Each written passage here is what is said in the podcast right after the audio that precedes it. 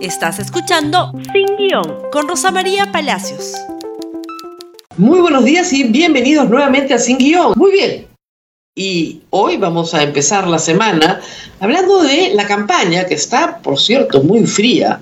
Estamos todos pensando en el COVID, estamos pensando en la tragedia que nuevamente vive el Perú y en cómo vamos a salir de ella.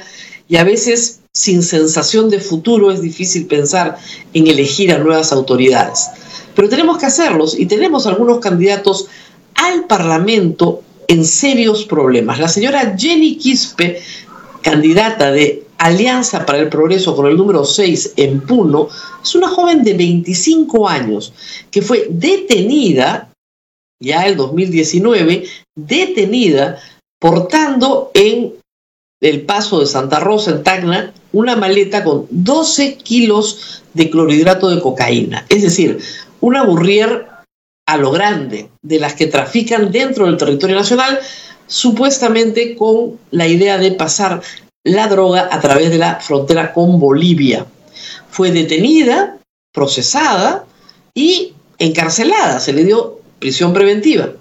A los siete meses de estar en la cárcel el año pasado, en mayo, salió justamente en uno de los programas para evitar que se contagiara de COVID siendo una burrier para la cual se han pedido nueve años de condena, 12 kilos.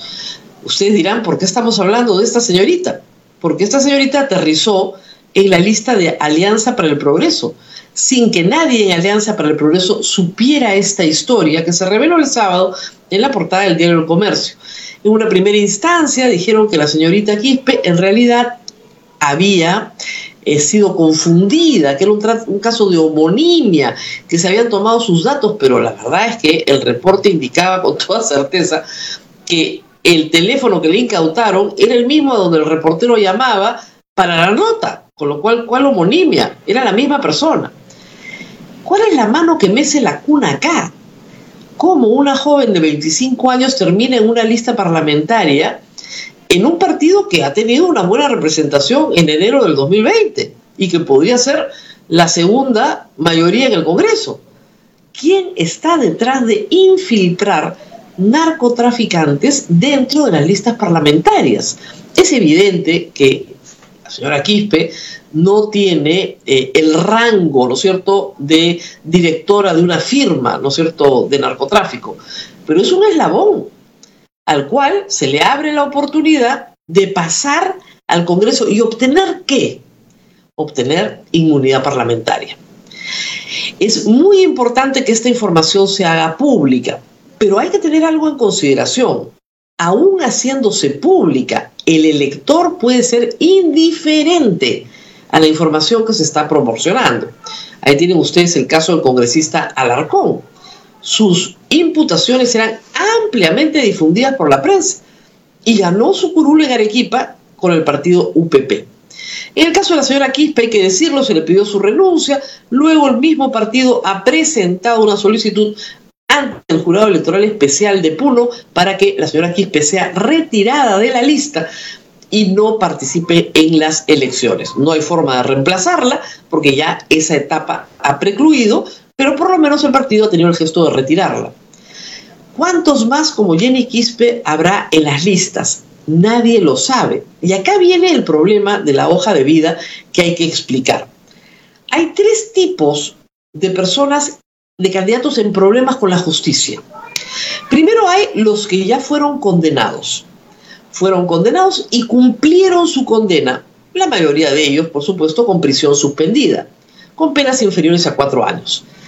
Esas personas declaran en su hoja de vida que ya cumplieron una condena y tienen que dar explicaciones, ¿no es cierto?, a sus electores diciendo, fui injustamente sentenciado, eh, ya me rehabilité y reconocí mi culpa, soy un hombre nuevo, soy una mujer distinta, lo que fuera necesario para persuadir a su elector. Dependerá del elector si quiere poner a esa persona en el Congreso o no, pero tiene que saberlo.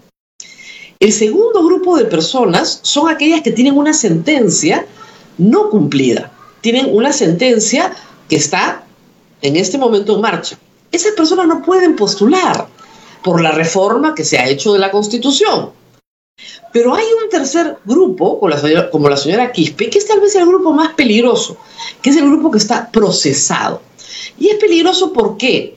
Porque en el Perú, como en cualquier sistema jurídico democrático, a las personas se les presume inocentes hasta que no tienen una condena.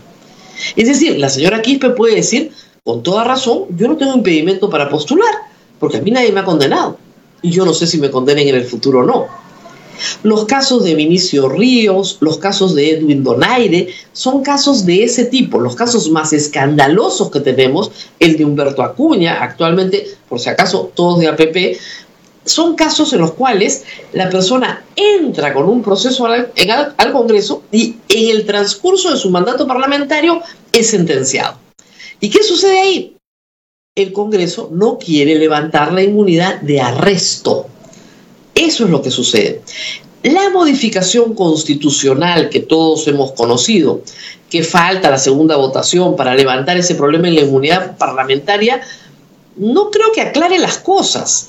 Miren, en la constitución vigente está bien claro que los congresistas no tienen delito, eh, no tienen inmunidad por delitos cometidos antes del ejercicio de su función como congresista. Está clarísimo en la Constitución. Sin embargo, este Congreso y los anteriores han interpretado siempre que si hay inmunidad de arresto, porque recién se está pidiendo el arresto de esa persona.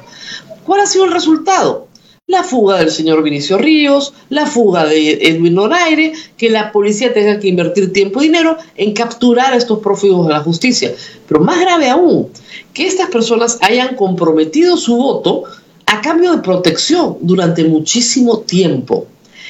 Reitero, lo más complicado son aquellas personas que tienen procesos penales que nadie sabe cuál va a ser su resultado. En el caso de la señora Quispe, el resultado está más o menos cantado, ¿no? 12 kilos, ¿qué cosa puedes decir frente a eso? Pero en fin, en otros casos no. Y también es cierto, hay que razonar sobre esto, que muchas personas son perseguidas judicialmente por sus enemigos políticos y que tienen procesos sin número, 60, 70, 80 procesos, sobre todo si han sido autoridad pública. Eh, un gobernador, un alcalde, un regidor, un consejero regional, un ministro, tienen muchas veces muchos procesos que terminan siendo archivados y que en realidad no corresponden a una verdadera persecución del delito, sino a las rencillas propias de la política local. Eso también hay que tenerlo en cuenta. Lamentablemente es difícil distinguir. Por eso es mucho mejor saber qué procesos tiene una persona, aun cuando esa persona se le presuma inocente. ¿Por qué? Porque de esa manera ustedes van a tener la información completa. Lamentablemente, esa información no está en la hoja de vida y se sabe solo a través de investigaciones periodísticas. Hay que decir algo más. Si los partidos tuvieran verdaderos militantes, es decir, que hacen una acción política conjunta de manera permanente en el tiempo, sí sabrían en qué estado están los procesos de sus militantes. ¿Por qué? Porque viven juntos, trabajan juntos, actúan juntos. El problema de la señora Quispe es que es evidente que ella ha aterrizado en APP en una fecha cercana a la elección para que de esa manera consiga este pasaporte a la libertad por cinco años. Pero el problema es que eso deja a la representación parlamentaria destruida, destruida. Por eso es muy importante conocer los procesos de los candidatos. Yo no digo que un candidato quede descalificado por tener un proceso, al contrario, ese proceso puede ser fruto, reitero, de una persecución de la cual está saliendo adelante, porque ese proceso está basado en información falsa, en una rencilla, en una contienda local. Pero hay que saberlo, para que no nos pase de nuevo lo que hemos visto este sábado a toda, a, toda plana en, en el comercio, que es finalmente tener una persona que ha estado transportando muy joven, a los 25 años, en ese momento 24 o 23, 12 kilos de clorhidrato de cocaína y terminar de candidata en una lista. Ojo a los partidos que ellos reclaman, eh, los hemos pasado por todos los filtros, pero el filtro más importante pues es el de una vida de militancia. Y APP, hay que decirlo, tiene actualmente a Humberto Acuña sentado en el Congreso ¿ah? Y no lo van a mover, condenado. Y le dieron la presidencia de la Comisión de Presupuesto. Esos son los antecedentes. Esos son los antecedentes. Además, lo de Donaire y Ríos, que ya sabemos cómo terminó. Muy bien, candidatos en problemas, pero ojo con la lupa y mirar bien. Reitero, hay los que ya cumplieron, que son los que estamos conociendo, porque lo tienen que poner en hoja de vida. Hay los que lo ocultan y tendrán que ser sancionados. Hay los que no pueden postular, pero hay sobre todo los procesados cuya sentencia se proyecta para el próximo quinquenio. Y ahí tenemos problemas. Muy bien, esto ha sido todo por hoy. No se olviden de compartir este programa en Facebook, Twitter, Instagram y por supuesto en YouTube. Y nos vemos el día de mañana. Gracias por escuchar Sin Guión con Rosa María Palacios. Suscríbete para que disfrutes más contenidos.